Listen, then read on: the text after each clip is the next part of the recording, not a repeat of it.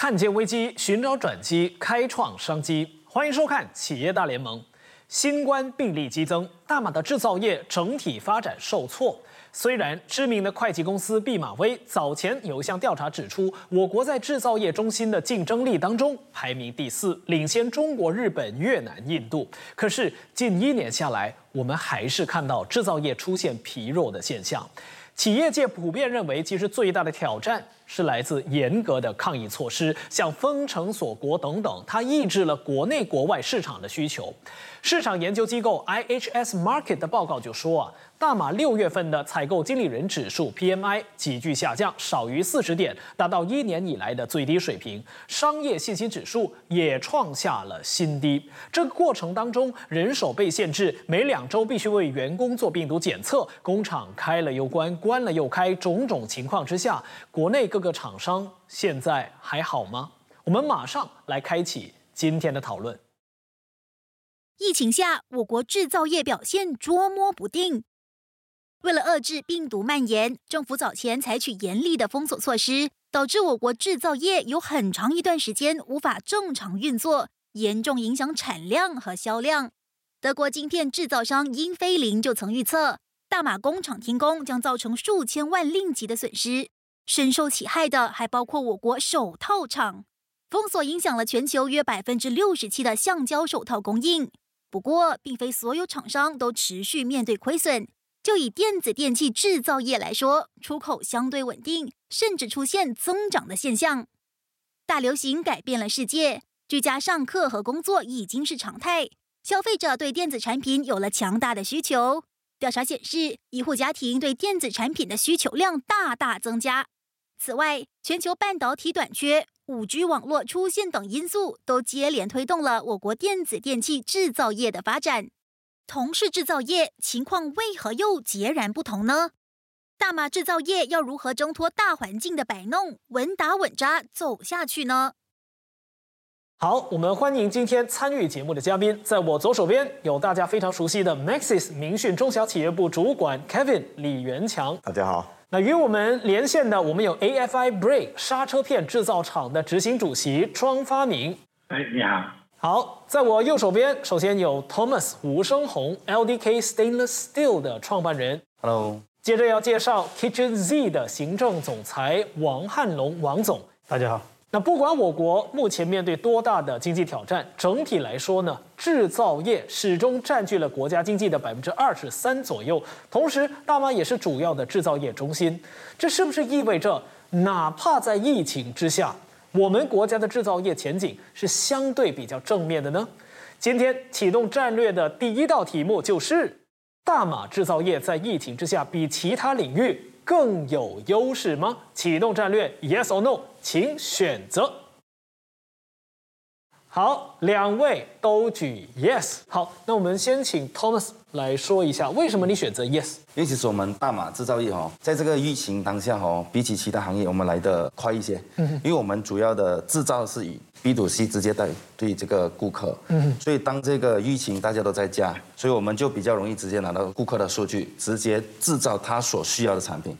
所以在这个疫情反而不是销量降低，而是提升。您自己本身的生意是这样，但是您其他身边的朋友，如果有一些做制造业的，他们的情况也跟你类似吗？啊，不一定，只要他本身他的公司的一些呃部署啊，一些战略啊，没有针对性去呃解决的话哦。在这个疫情相对就会面对很大的问题。明白这个针对性的制造这个课题，我觉得还可以延伸讨论更多。不过我先想问一下王总，王总为什么你也是举 yes？呃，其实呢，我们在疫情下呢，我们的营业额呢也是呃越做越好的。其实最主要依赖于我们 C to B to M 的模式，就是 customer to business to manufacturing 的这个模式呢，我们成功的累积了从 C 到 M 端的客户的数据。我们再从数据当中呢，我们再去分析，我们就以 customer 为主导的一个生产模式。来符合市场的需求。两位好像都有提到这个共通点，就是针对需求来生产这样的一个路线。是你们之所以能够在疫情当中屹立不倒，甚至销量增加的一个很重要的元素。绝对是。Kevin，因为你作为中小企业部主管，你接触到的其他应该也有一些是厂家。你看到这样的现象算是普遍吗？是很多厂家都用这样的策略来经营吗？呃，一半，我说一半一半哦。像 Tom 跟王总，他们可能是比较幸运的，因为第一他们年轻，他们动作会比较快。嗯嗯。啊，第二是他们生产模式都是 B to C 的模式，就是他的客户可能就是 end user。嗯。但是我们看到有蛮多是在 B to B 的。我遇到一个老板，他是蛮大的一个生产线，他是 B to B，是给那些建房子、建物子需要用的那些材料。因为这个疫情，那些 project 都停工，所以其实他们的那个打击就蛮大的。像他们这种类型本身的产品原本就不适合就是 end user 的话，那他们就会遇到蛮大的挑战。这个有时候也要看你经营的是哪一个领域、哪一个行业。我知道庄总。他的生意在疫情期间销量也是上升的，甚至还创新高的。庄总能不能分享一下？关于我们这个制造业呢，比起其他的行业是比较幸运啦。啊，比起旅游业啊、零售业啊，他们打击的会比较大。关于本公司来讲，因为去年在三月份的时候遇到这个 MCO，我们从中吸取了一些经验。所以当时我们也是有受到一种挑战，因为官场嘛，根本生产的影响咯。还有我们的原料方面来讲呢，也是短缺，供应链的问题。那么不，我们很快的在这个五月份正常开厂了过后，我们也是寻求一些啊对策来提防。例如说，我们增加我们的库存，以前我们是大概两个半月、三个月的。原料了我们的库存，经过这个疫情过后呢，我们把它提升到五个月到六个月的库存。那么正巧我们的公司在两年前开始转型，转为半自动或者自动化。那么在这个疫情的期间呢，虽然是我们的员工不能够百分之一百的操作，但是我们的生产方面来讲，没有什么受到影响。反而在疫情过后呢。我们开两班制，把这个生产呢提高，那么准备了很多那种半制成品啊，就是说我们不知道这个疫情会不会再开再关啊，当时，所以我们这个策略来讲有帮助到我们的产量。那么还有在这个疫情的影响之下呢，很多其他的竞争者呢可能交货有问题，那么我们做到的产品呢？销量没问题，反而增加他们的订单。但是庄总，我我很好奇，就是因为你们是做刹车片，那我想 MCO 就全世界很多地方都有封城锁国的这个情况，那大家应该都待在家里，都不上街了，都不开车出去了。为什么刹车片的销量这个时候不只能维持你的销量，还能上去呢？我们的公司生意来讲，百分之七十二是出口的，马来西亚的市场只占了百分之二十八。那么刹车片来讲，一般上是啊小型的汽车在使用。我们在这段时间呢，我们有增加我们的产品，比如说重型车的 lining 啊，还有这个 Black Shoe 啊，这些也是能够啊帮助到我们的啊生意量。我们把我们的产品多样化，所以。其实也也不能一概而论说制造业碰到疫情就一潭死水，肯定就完蛋了。有时候也要看第一你自己的部署，人手方面，包括如果你一早有自动化或半自动化的这个加持之下，这些都能在疫情当中帮到你。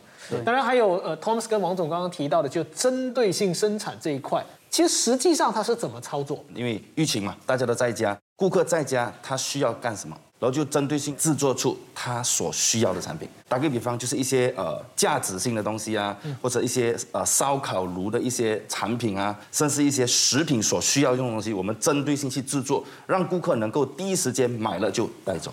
这个我详细问一下，你们是纯粹凭团队开会，大家猜想会有这样的需求，还是你们透过哪里找到数据，发现大家有这样的？我我们会透过一些呃网络的平台，然后去看看。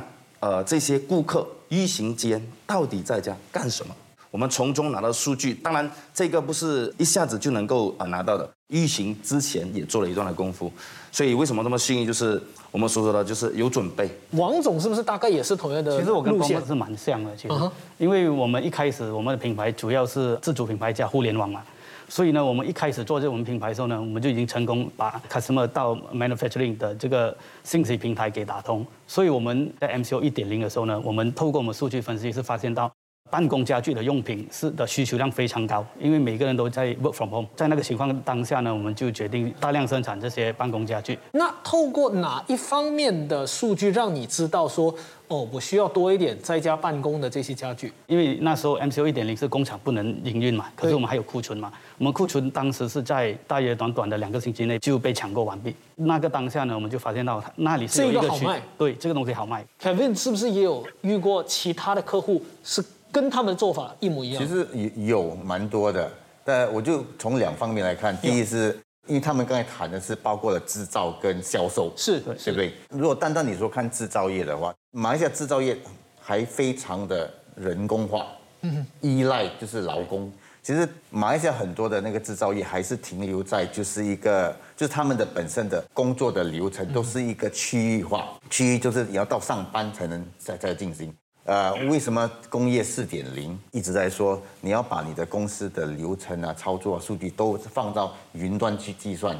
这样子的话，你公司的行政人员，不管是你有没有 MCO，你在家或者任何地方都好，你都可以看到你公司的那个生产的数据，或者你公司的那个正常的操作都能进行。所以马来西亚，我觉得大部分的制造商因为 MCO lockdown 的关系，就算开放，你上班的行政人员都要局限。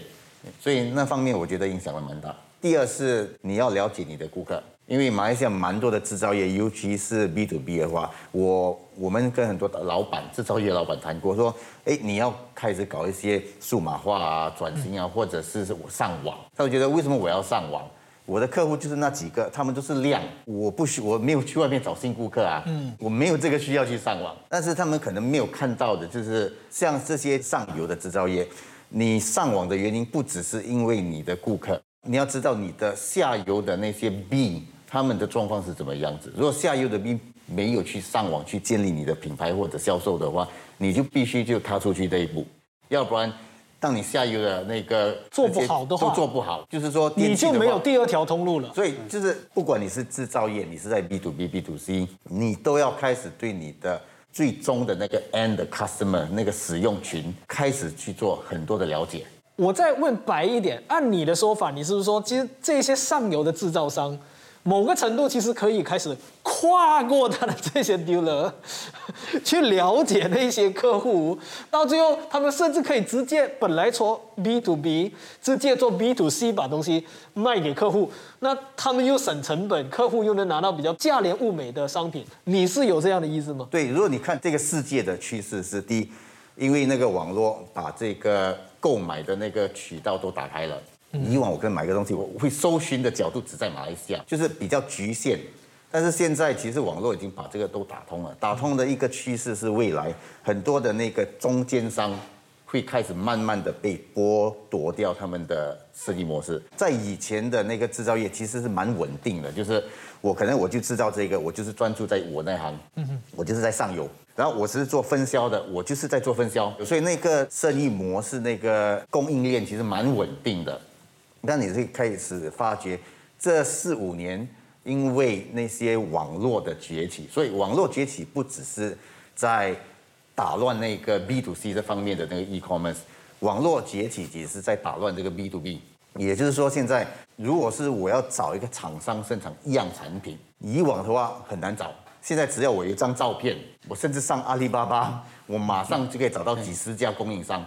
所以变成马来西亚的制造业，他们现在开始遇到的挑战会蛮大的。嗯，就是如果你不开始去做一些呃品牌的优化或者你的区别差异化的话，你的那个在这个市场内所谓的供应链的角色就会被取代。明白。我觉得王总应该很庆幸当初把线下的生意对。转到线上去，绝对是。其实呢，我们是在二零一五年到二零一七年呢开始转型到线上，是。那直到二零一八年和一二零一九年分别建立了这个家纺和家具的加工厂，在那里呢，我们感受到最大的不同点呢，是我们可以从 C 端到 M 端，就是 customer 的端到 manufacturing 那里呢，整个的数据给它一体化。当你数据一体化过后呢，你就非常好的去判断你整个的生产模式。您一开始就是从呃 C 端到自己的 M 端吗？还是 B？我们先呃 Customer to Business 先。那我们大概在呃三年过后才开始设厂，所以呢，我们是有了客户群，那我们才决定我们要呃生产什么生产什么东西。就您走过的路来看来，嗯，应该是这么走的。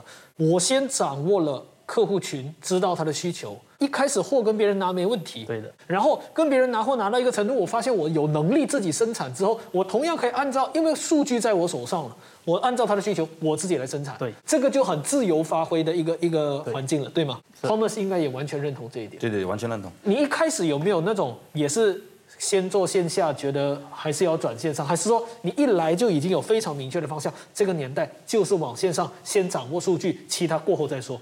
其实，在我这个行业哦，其实是蛮呃是属于一个传统行业，它几乎九十五八都是线下，因为我们是制作一些呃白钢的门啊窗。对，其实我就在想，都是一些它特感觉很线下的一种销售啊，就是我我我要买我家里的白钢门，一一般上都是我要去你的店里对让我看一下我还可以敲两下空空那个声音，感觉比较 solid，我才跟你对。买。对。所以当你一开始你想到线上的时候，你的思维为什么会往这个方向去？如果你还保留在线下的时候，可能你的顾客只是一对一。那么如果我们把我们的产品能够搬到线上去，可能你可以在很很低的成本，或者在很短的时间一对多，在线上一对多的时候，你的产量就来了。所以为什么那时候我们在这个呃 MCU 一点零选择搬到线上去？当然在间中也面对了很大的挑战。就就打个比方，OK，今天呃顾客他给我们定制一副门，一副门的价格可能相比于好几千块，甚至好几万块。那么顾客要怎么样第一时间能够在线上跟你成交？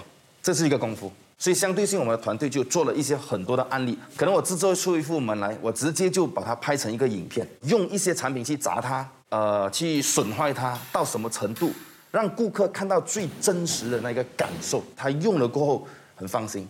在在这种情况之下，客户才能够第一时间跟你成交。你那个时候思维就是我要做到说，不需要我上去量了，讲了一堆口水，也不懂他成不成交，而是对先在网上成交，他已经决定成交了，我再上去量。对就那时候一开始我们就往这一块去目标它。然后真的突破，真的真的能够做到对对对，越不可能的，只要你一突破，那个生意就是你的了。对对对。这是疫情其实为制造业带来了很大的不一样的挑战，各方面的，包括现金流啊，或者人的问题啊，或者因为这个 SOP 的问题。但是有一点是我们说 e-commerce，你制造商 B to B，e-commerce 非常重要。还有一点就是 e-commerce 不一定就是卖，e-commerce 是可以去引导你的品牌，甚至是 e-commerce 可以帮你增加你要的一些顾客群，它不一定跟你就是马上成交，但是可能是增加的顾客群。你能利用这个 e-commerce 这个平台去跟其他的品牌做很大的区分，所以今年我们做的蛮多的，就是我因为明旭在做帮公司做 e-commerce，我们过去几年做的都是 B to C 的模式，但是今年我们就看到，哎，很多 B to B 的顾客开始找上门，他们觉得这个时间 e-commerce 不只是局限在 B to C。就举个例子，在这个疫情之前，如果你是生产商，你要在国外找生意，你怎么做？你一定到国外的那些大的展销会。但是这两年来，基本上已经没展销会，就是面对面的那个所谓的展销会都已经不存在了。第二，所有的 B to B 所有的客户都网上去，所以你在生产商，不管你现在做得好做不好，你我觉得到网上这这一部分开始去建立你的平台跟建立你的品牌是非常非常的重要。明白。好，其实呢，要转型，制造商呢，除了得往线上去走呢，另外还有一点是我们不可以忽略的，那就是逐步迈向自动化。这个刚刚庄总也有略略提到。那国内一家呢拥有多年历史的居家安全用品制造商，早在几年前呢就看到了自动化带来的商机，所以他们就将工厂转型。它是如何做到的？我们一起来看看。疫情下加速蜕变，企业接轨自动化列车。Deluxe 是东南亚最大的无轨电动门生产商，成立已有十七年。除了在国内销售，也出口到亚洲国家，包括新加坡、汶莱、印度等等。因为市场上的庞大需求，让 Deluxe 早就已经想启动自动化的进程。那据了解呢，Deluxe 早在几年前就已经开始自动化，可以跟我们分享一下生产线自动化的过程吗？一开始我们做产品的时候，我们完全是依赖人手在操作。一间工厂，你一看进去是全部都是员工在工作，在管理上面我们要付出很大的心力，品质上面也比较难控制，因为始终是人手嘛。啊，这就是我们工厂电动门开料的部门，以往呢这里全部都是站着员工的，然后过后呢，我们现在是啊采用了标准化机械，采用了模具，不需要那么多人在工作了。就是一两个人就可以操作完所有所有的机械了。这台呢，就是我们的 router cut machine，它是 CNC 的，所以意思是说，我们只要输入 program，输入我们的图纸，它就会自动操作了，就不需要人手来操作了。搭上了自动化的列车后，场内原本满满的工人，最终都被机器替代了。除了免去聘请大量人手的成本，产品的产量和质量也大大提升。只不过，当全世界都遇上瘟疫大流行时，工厂的运作难免还是受到了影响。在去年三月十八号这个 MCO 的时候，我们的工厂是停工了六个星期。今年就是刚刚的 FMCO，六月份到九月份，就是说三个月，我们我们工厂是全面停工了。在停工的时候，呃，我们薪水是要照付。可是我们公司是完全没有收入了。那经过疫情的洗礼之后呢？Deluxe 的生产线接下来会进行调整吗？其实 Deluxe 一路以来我们的布局呢，我们要将我们的生产线由人手制造，然后慢慢一步一步进入这个机械化。机械化过后，我们更更希望呢可以进入到电脑化了。因为始终不不可以大量依赖我们的外劳嘛，因为外劳的准证各方面呢也是越来越难申请，越来越麻烦了。说变成我们都已经是往这个方向机械化、电脑化这个方式去进行了。有面对什么样的困难跟挑战吗？要将工厂机械化，其实它是有几个条件的。第一个，我们要先将产品标准化、简单化，所以我们就设定好一些产品的规格，我们才能将机械套用进去。太过刻字化，很难采用机械的。虽然受到疫情的冲击，但这也让 Deluxe 更加笃定公司的未来必须朝向机械化和自动化方向迈进。尽管最初要投入更多的资本，但之后带来的好处却是让人惊喜的。一开始自动化的时候，投入的资金买机械就需要比较高的 budget 去买机械了。自动化过后呢，啊，管理成本降低了，产品品质更加稳定，这样子我们也可以生产更加多的数量，这样子对于我们销售当然是有提高了。是的，自动化呢，帮助企业在疫情之下发掘更多的机会，发挥更大的潜能。不过，我们发现一个现象，就是就算自动化，大家也知道它带来很多好处，可是中小型的厂商在面对自动化的时候呢，还是有些人会裹足不前。我想问问庄总，中小企业要如何更有效的去迈向自动化？自动化来讲呢，我们可以一步一步的按部就班的改进的。例如说，我们的工厂以前是用啊人力做的，然后我们就迈向二点零。二点零意思是说有 conveyor 啦，有些自动化的的的 process。那么我们买的机器虽然是要投入一些资本，但是我们可以跟 MIDF 贷款啊，低息贷款。那么我们也可以将呃劳工减少省下的这个工钱来还 investment。那么好像说我们呃到了二点零过后，现在我们要再上多一级的迈向四点零，四点零它就是自动化还要加上这个数码化才可以叫四点零。很多人不更改，不要改，因为这个是他们这个理念的问题。你有没有国际的思维？你想不想做国际的 market？如果你 market 做大了，如果你不改自动化的，你绝对是。没办法更上一层楼了。身为中小企业来讲呢，永远会面对这个人力资源的问题，尤其是外劳也越来越难了。马来西亚的员工培养出来的都是在 office 的白领阶级、蓝领阶级这种缺乏。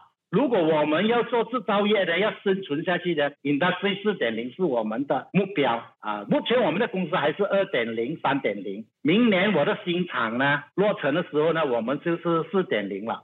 而且现在我们政府也非常鼓励我们了，他真的给我们很多很多的利便啊、finance 啊、grant 啊，呃，来津贴我们这个 grant。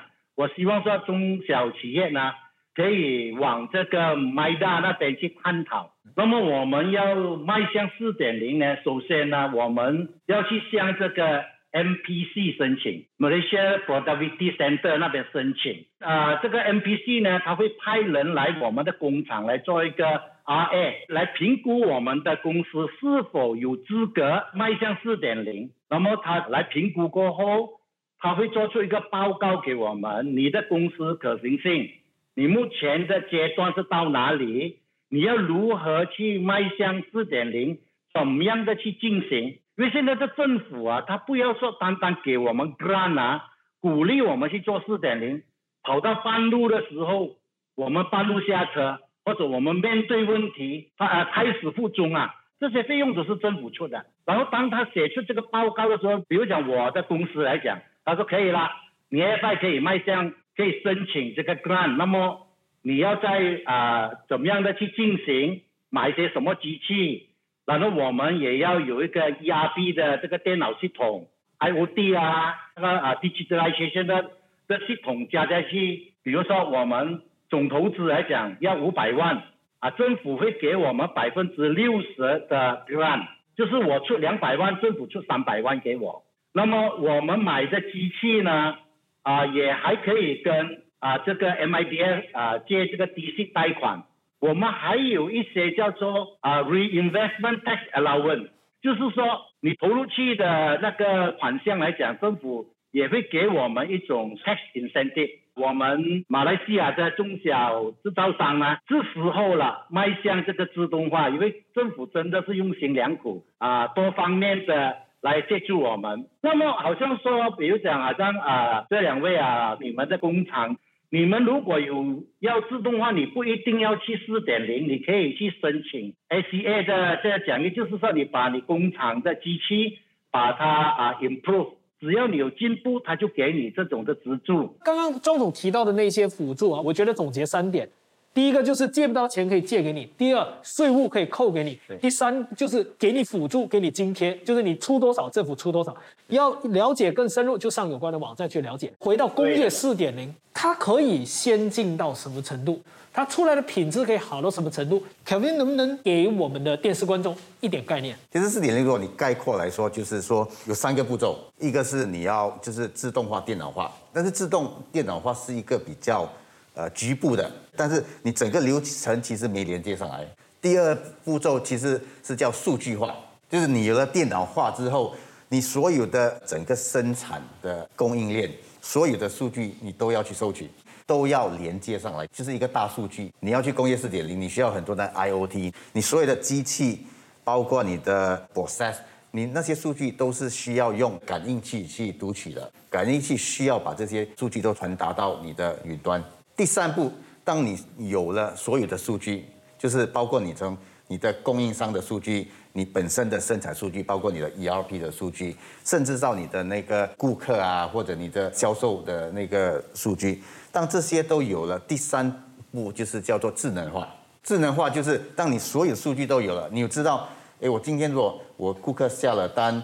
我已经有数据，知道我需要什么材料，我能知道我的生产线哪一条线有那个生产的能力，有那个空档，所以流水线就变得非常非常好。所以这四点零就是在提倡一个就是 high efficiency。对所有的制造业其实有两方面，第一方面现在其实很难很多生产业，他们生产力其实还不好，因为生产的话，你很多机器可能会有 downtime，可能有百分之五的时间，百分之十的时间，就是它那个生产链是没有操作的，为什么停工啊？所以在那个 preventive maintenance 方面，其实 IOT 可以帮帮助很大的那个呃效用，就是避免无谓的时间浪费。对，就是如果你一早已经了解到说那个机器在定时该维修了，就应该维修。你你忘了，他会提醒你，他会发到供应商那边去。对，就你自己忘了，供应商已经把那个零件送来了，类类似这样的一个情况。对，那个就是本身的那个那个生产能力能大大的提高，这个第一。第二支，如果你有那个大数据，可以把你的顾客要的，你需要多少材料，你什么时候都能生产。现在所有的制造业其实很多在这方面还是在人为的，就是说今天我收了一笔订单，订单很大，其实公司有一个人要做在，哇，订单啊，我要算一算，要多买一些材料，什么材料，然后打电话给你的供应商，这些都是人为啊。所以这工业四点零的要求就是这些全部要全自动。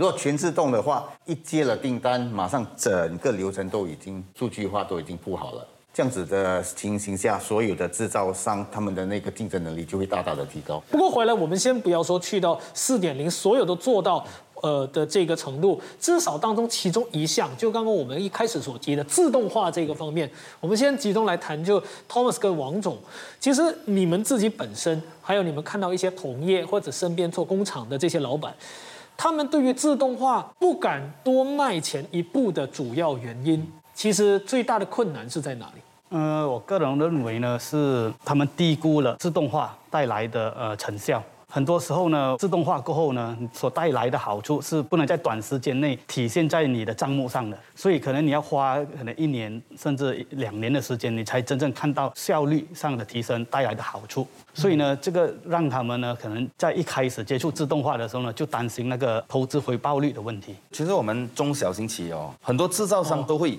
因为看见而相信，而不是因相信了而看见。嗯，所以这样的趋势就会导致有心于而力不足。他们想去尝试，但是尝试了 ROI 是多少，没有一个案例，所以导致他们在尝试间中会担忧。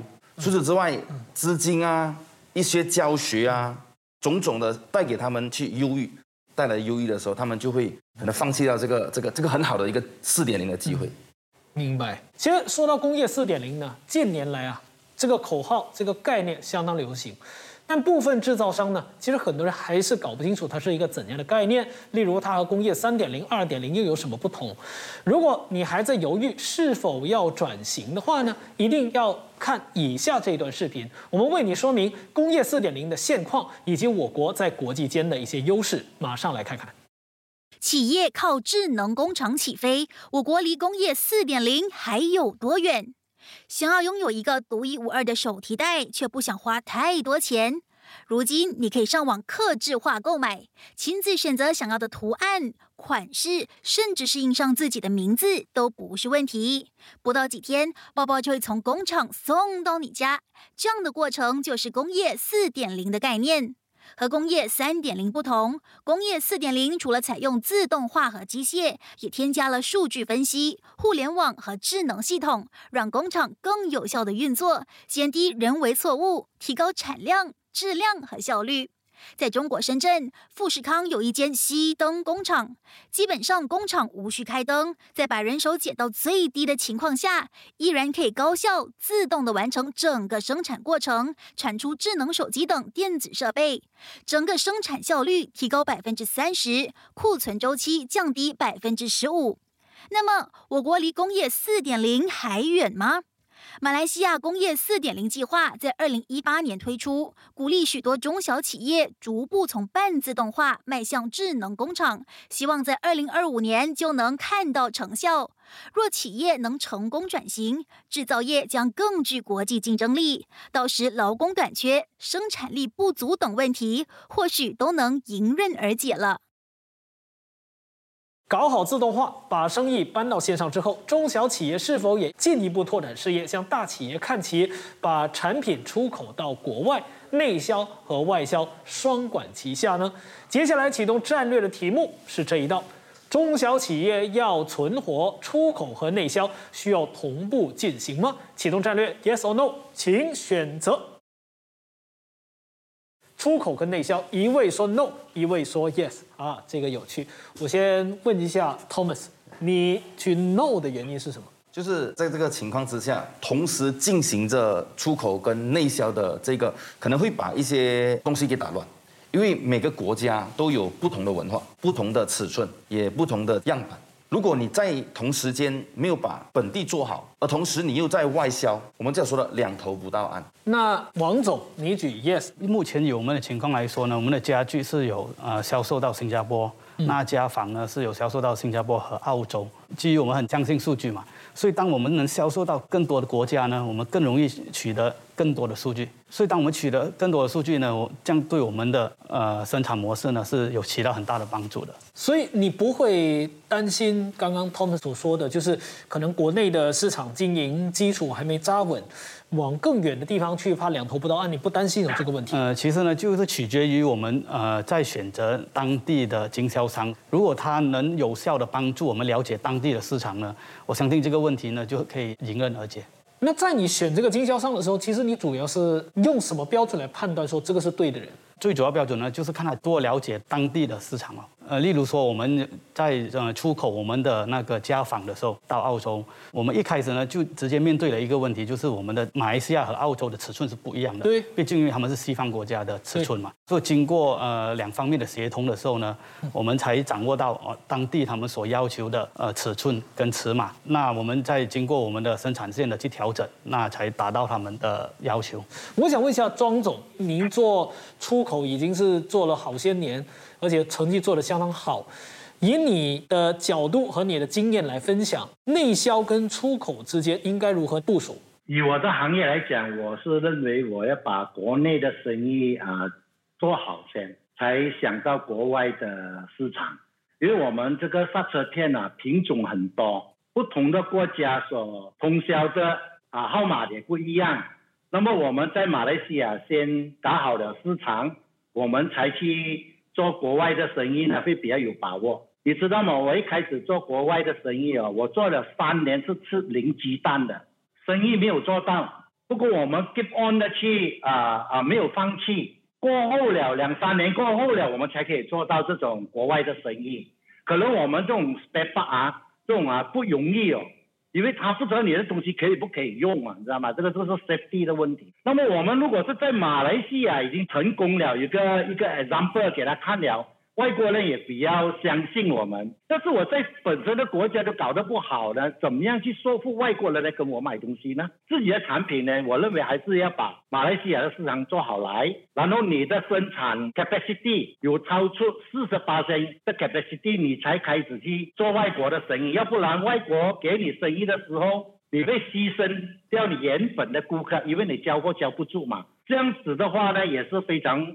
危险的很多，我看了很多厂家还没有到那种生产量啊，他就去做国际市场，很幸运的拿到一些订单，结果呢，本地的市场就兼顾不到，反而就让我们有一个空间打进这个市场去。国国际的生意来讲呢，他给你是几个货柜的，如果你交货不到来讲呢，这不赏识了。所以我们要按部就班的去做会比较好。其实马来西亚中小型企业，你说中小型的制造业，大部分的中小型都是从国内开始做的，是。所以我觉得这段时间开始会遇到的情形是，中小型企业制造业会面对一些外来的压力啊、很多制造业现在国外进口都非常方便，就以那个大品牌阿里巴巴，他们也是在帮中国的中小型的制造业往外。推，所以那个平台其实做了很大的那个功夫，包括他们在我们的那个 DFTZ 也开始设了一个很大很大的仓库，所以很多中小型企业他们现在担心的是那个影响越越来越大，就是国外的中小型企业都到我们这边来竞争，如果我们的制造产品的质量跟速度跟那个区别性都不是很高的话，这样捍卫本地市场的那个能力就会受挑战。所以这个是我们遇到蛮多的中小型企业的隐忧，因为他们生意就是开始掉，掉不是说因为客户不买，客户现在买的产品都是从国国外来。中小型的制造业未来的方向，我觉得要先守住本地的市场，这是很重要，就是怎么跟外来的那个制造商抗衡。然后长线的做法肯定是要往国外去打开那个市场，因为这个物联网啊、互联网啊这个时代，基本上就是把那个国与国之间的界限都开始模糊了。所以这个只会加速这个趋势，就是地球被拉平的这个趋势，而你的竞争力是被蚕食掉，还是你能在当中继续生存？那那就是自己的功对夫。，所以我是认为马来西亚的这个中小型的那制造业，就是有几方面都是一定要去开始着手的。第一，我们说那个工业四点零可以带来的那些好处，包括自动化啊或者智能化，那些可能是一步一步去做，但是建立自己的品牌优势是要马上去做的。然后就是第二，就是那个线上的那个平台需要开始的去铺。明白。呃，庄总，我想请你说一下，因为我觉得这个也需要您作为老行尊的经验。您跟那么多国家，二十多、三十多个国家这些商家打交道，其实你是如何保有你的产品的竞争力的？就是 Made in Malaysia，然后有本事做到三十多个国家的生意，然后依然能够屹立这么多年，而不被其他竞争对手取代掉你的位置。你觉得最重要要做到些什么东西？啊、我们的产品要卖到其他国家也好，在国内都好，品质是非常重要的。我还是坚持是说，如果我的材料好，做才有机会做出好的产品。我买的原料很多是由国外来的，deep top 的公司的材料来。我也很感谢政府，你知道我们的厂家，我买的原料是免税的。